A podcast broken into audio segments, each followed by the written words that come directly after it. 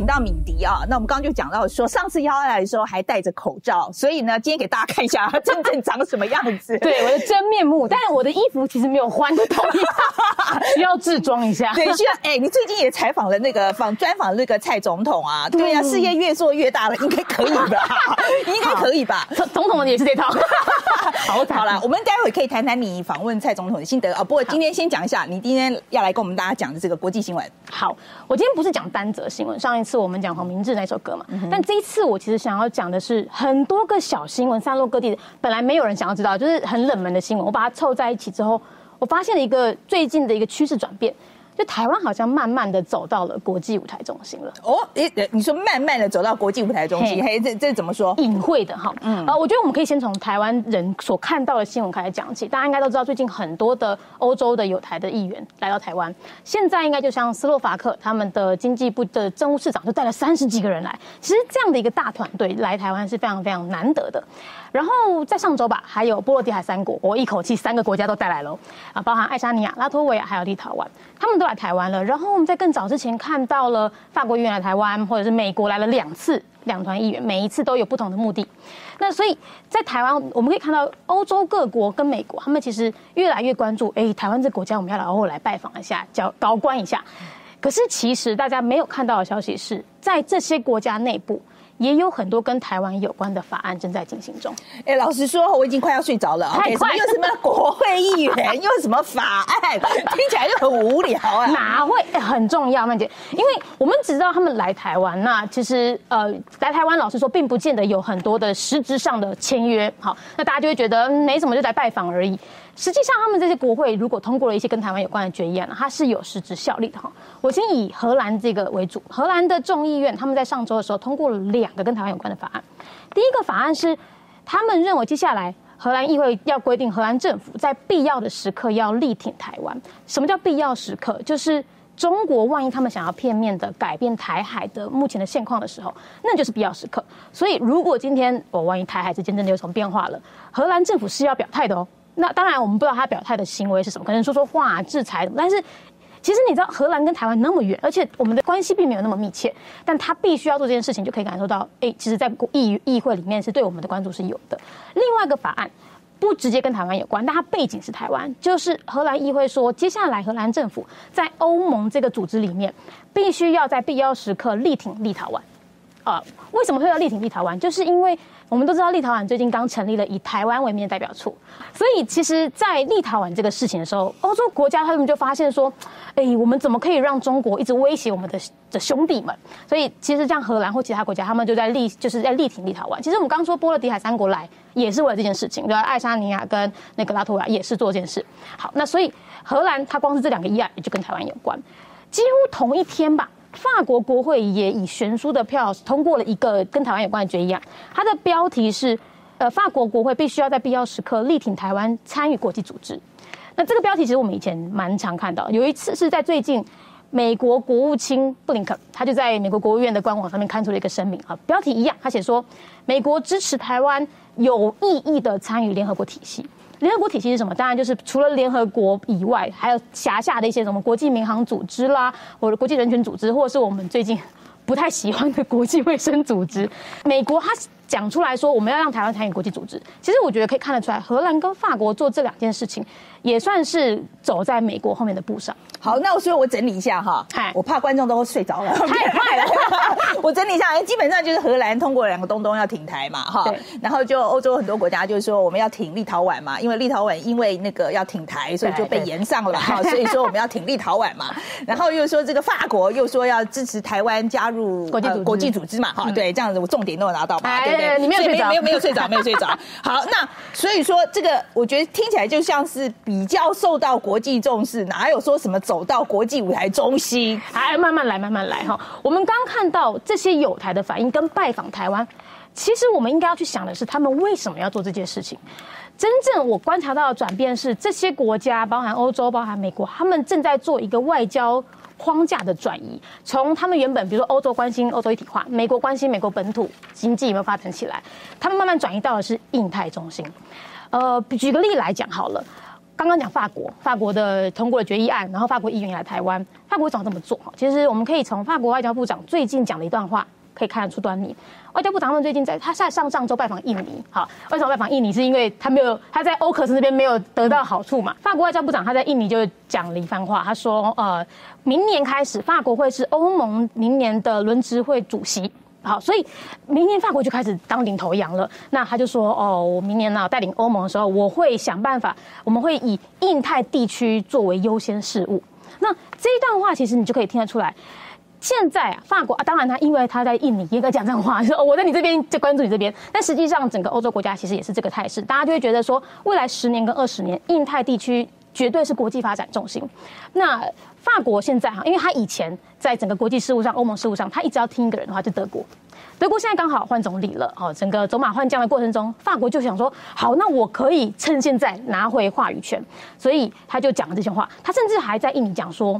法国接下来希望成为欧洲国家跟亚太国家中间的一个沟通桥梁，所以他想要拿到话语权，他想要在未来十年、二十年印太地区发展中，他不能缺席，所以这是法国的态度。OK，可是只有法国很重视印太，我觉得刚好还不够，不大够。哎，那你要求好多，那我再提一个例子。OK，好，我们讲一下英国。英国的话，其实在 AUKUS 就非常非常明显了。AUKUS 就是美国、澳洲跟英国合在一起的一个印太地区的海上区域协防组织。你美国、澳洲很明显嘛，就在印太地区就他们的事情嘛。可是英国干他什么事呢？那英国你可以看到，他在退出欧盟之后，他其实很在外交、在战略上，他开始有很多的自由弹性可以操作了。所以他开始想要把海上霸权这个名号拿回来。所以他在印太地区的关注度，他就加入了这个 AUKUS。即便他远在天边，他也说：“哦，我要来参一卡。”除此之外呢，大家可能没有注意到的事情是在过去几个月，英国有一系列就是那个伊丽莎白女王号，它有一整个打击群。就浩浩荡荡的从英国一路拉拉到非洲，绕过非洲，绕到印到印度洋，然后最后还停在了日本。然后在日本停留了之后呢，又跑到了南海去巡航一下，又到了印度，然后还在跟印度一起进行了几，就是很短期内很少少见的一个大型军演。然后他还不是拍照打卡，就是巡逻而已哦。他在离开整个印太地区的时候，他还就是说哈，哎。我这边留两艘那个英国皇家海军很新型的舰队，一个叫做史佩舰，另外一个叫天马舰，这两艘我就留在这边了。我要长期的部署它在这边五到十年。也就是说，英国它虽然整个伊莎白航母群回到了欧洲，但它还是把势力留在了印太，就表示其实英国对于印太它的呃未来想象是，如果。印太有事了，我英国不可以缺席，我不能在舞台上面，就是啊，我我我我只顾我国家的事情，不会是这样子的态度。好，所以我们看到法国也进来了，英国也进来，那还有没有？还有，好有。我们如果在一直讲的是个别国家的话，现在我们来看国际组织，我们讲北约，北约一直都我们都知道，北约其实是关注欧洲事情，然后他是在欧洲里面要去想办法围堵俄罗斯的势力进入到东欧这边来。那北约最近他们的秘书长，哎哦，刚好时间点就在法国跟荷兰通过有台决议案的同一天哦，他人在那个呃拉脱维亚，他在拉脱维亚就很开心，很开心跟他讲说说啊，我们北约接下来二零三零年的整个战略是什么？他特别指明中国共产党最近有点危险，他说中国共产党他们应利用经济跟军事一直想办法要去威胁其他国家，甚至他还提到他们利用这些事情回头控制自己的人民。所以，这个他们的秘书长叫 Stoltenberg，他就说啊，我们北约哈也不能只管欧洲事啊，那个远在天边的事情，对我们北整个北约来说也很重要。所以他在当下就强调说，接下来北约会很关注跟亚太国家的合作。那所以我们可以看到，身为一个国际组织，而且北约它其实算是现在国际间可以说是军事力量最庞大一个区域协防组织，连他都这样讲的话，就表示印太国家。在这个舞台上的关注度是越来越高的了。觉得这我们刚刚讲了那么多印太地区哈，我觉得跟跟大家先确认一下好了，还是给地图给给大家看一下，这印太地区是指哪里啦？哈，是指这个日本海、南海还有印度洋啦。好了，那这个范围说实在很大了。那你觉得大家真的有很关心台湾吗？好，一样要很用很多的小心，我们把它叠加在一起，会看到一些端倪。因为大家不可能直接说哦，我很关心台湾，那因为为什么担心？要小心说话，等一下我们会讲 啊。大家其实，我觉得一个军演或者说一个军事部署，它其实如果真的是这样讲的话，呃，有有些时候南海发生事情了，那他要不要顾？所以他其实是会很模糊的讲的。那我刚刚讲到军演，就有一个很重要的事情了，就是其实，在也是几个月前，中国跟俄罗斯他们就在日本日本海附近军演，哦，他们那很故意哦，他们就两个军演，首先那个军演的军事色彩非常的浓厚，实战色彩很浓厚，是反潜作战。反潜那不就是跟 OCUS 的目的是相冲的嘛？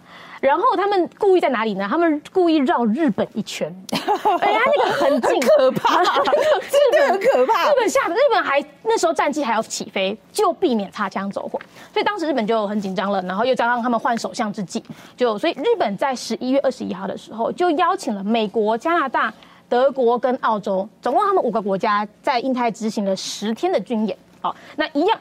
军这个实战色彩非常浓厚，那不是什么拯救渔船的军演哦，它是关于到了海上补给、空军的演练，然后还有整个呃实战的战战略讯息等等的哈，所以大家可以看到说。这五国现在在印太地区，哇，把所有大骚全都全全部开来了，那就表示说大家真的在这一块有所关注。其中德国要特别强调一点，德国他这次来的是巴伐利亚号，巴伐利亚号其实已经是在东呃在我们说的印太地区有一段时间了，最近这几个月的时候，那这一点德国其实以前已经二十几年没有参加过军在印太地区的军演了。所以这一次德国开船来啊，虽然他们本来还想要去摸头中国，本来想说，哎，我们去问一下可不可以停中国的港口，中国说不行。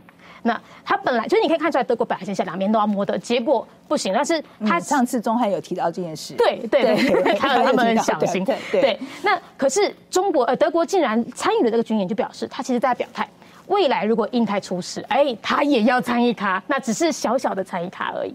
那所以军演这一块，我们就可以看到各国哦很关注在在整个印太地区。嗯，还没讲到台湾，对不对？对，哎，我要来了，很慢哎。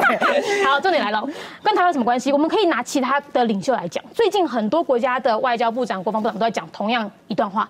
就很怕中国误判情势，误判情势这四个字一直出来哈。那例如美国国务卿布林肯他就说，哦，万一中国误判情势，武力犯台的话，这会造成严重后果。英国的秘密情报局局长摩尔他也说过，说中国在习近平带领之下，成为一个武断跟过自过度自信的国家，所以那个误判情势的的等等级越来越高了。然后我觉得最近最有趣就是安倍晋三，一个退休人士开始大方在 大讲话，他讲了说，如果台湾有事。就是日本有事，如果日本有事，就是美日同盟有事。所以日本在讲这一段话，尤其是他们派爱边金三出来讲话的时候，大家就可以关注到说，哎，其实大家会有意识的放话，那个放话是把台海安全跟印太安全讲在一起，而且你就可以隐约感受到说，这些军演其实就是跟台海安全是有关系的。嗯，对了，我觉得这个哈，真的大家要多讲一讲了哈，其实真的很重要啊。那前前前两天呢，还有一个年轻的朋友在跟我讲说，他觉得他们那个群组里面大家都在讲买买房子啊，啊这样子这么人生活上的事情，他就觉得说，我可是我真的觉得像我们今天讲的事情啊，因为说真的，台湾现在在国际局势里面其实越来越受到重视啊，然后。其实越来越受到重视，也表示这个局势有点蛮紧张的。对，不过最后面啊，我们讲到说你最近访问了总统嘛，对不对？好，来讲一下心得好了。哦，心得就是因为我最近我就刚好关注这欧洲国家那么多转变嘛，然后我就很想要问总统说，你到底做了什么魔法？为什么这些欧洲国家以前都很怕中国生气的？那你愿意这样做？那我觉得总统就是以他一个你知道，假设他是公司经营人角度，他派过去的大使，我觉得这就很重要了。以前我们很少关注驻外大使。这一次透过总统的这个访问，我可以感受到说，原来我们这么多友好台湾的行为，其实都是来自于这些大使。所以我觉得大家接下来可以多关注一下我们台湾的大使在各国的表现。然后，如果大家想要知道说，哎，为什么欧洲国家愿意对抗中国来帮助台湾的话，可以听听看我那一集 podcast，到搜寻敏迪去跟大家讲一下去哪里找。好，你只要在 Apple Podcast 或 Spotify 上面搜寻敏迪选读，其中在最近的一集就是跟呃我有写的是专访蔡英文啊，那在这集就可以听到为什么会呃。